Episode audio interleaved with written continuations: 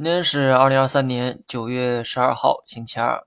今天呢，没有太多分析内容哈，市场走的呢也是不温不火，似乎数码圈和投资圈都在关注华为的新品发布会。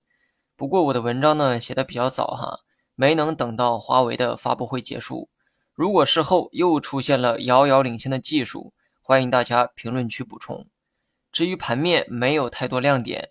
多等一天，就是为了观察大盘如何处理和五日线的关系。哪怕是小阳线放量，短期也可以乐观一点，预期反弹。但今天的行情啊，有点尴尬哈。小小的十字星预示着今天的行情只是拉锯时间，没有任何的参考价值。所以呢，我们只能继续多观察一天。在具体的积极信号出现之前，短线走势只能继续按照调整去看。当然了，中长期走势则继续看涨。另外，新能源板块表现呢一直不太好，很多人啊表示担忧。我觉得担忧真的没必要。芯片被老美卡得死死的，不一样还活着吗？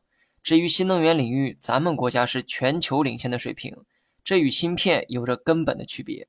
价格疲软是因为产能过剩，这个逻辑呢跟芯片很像。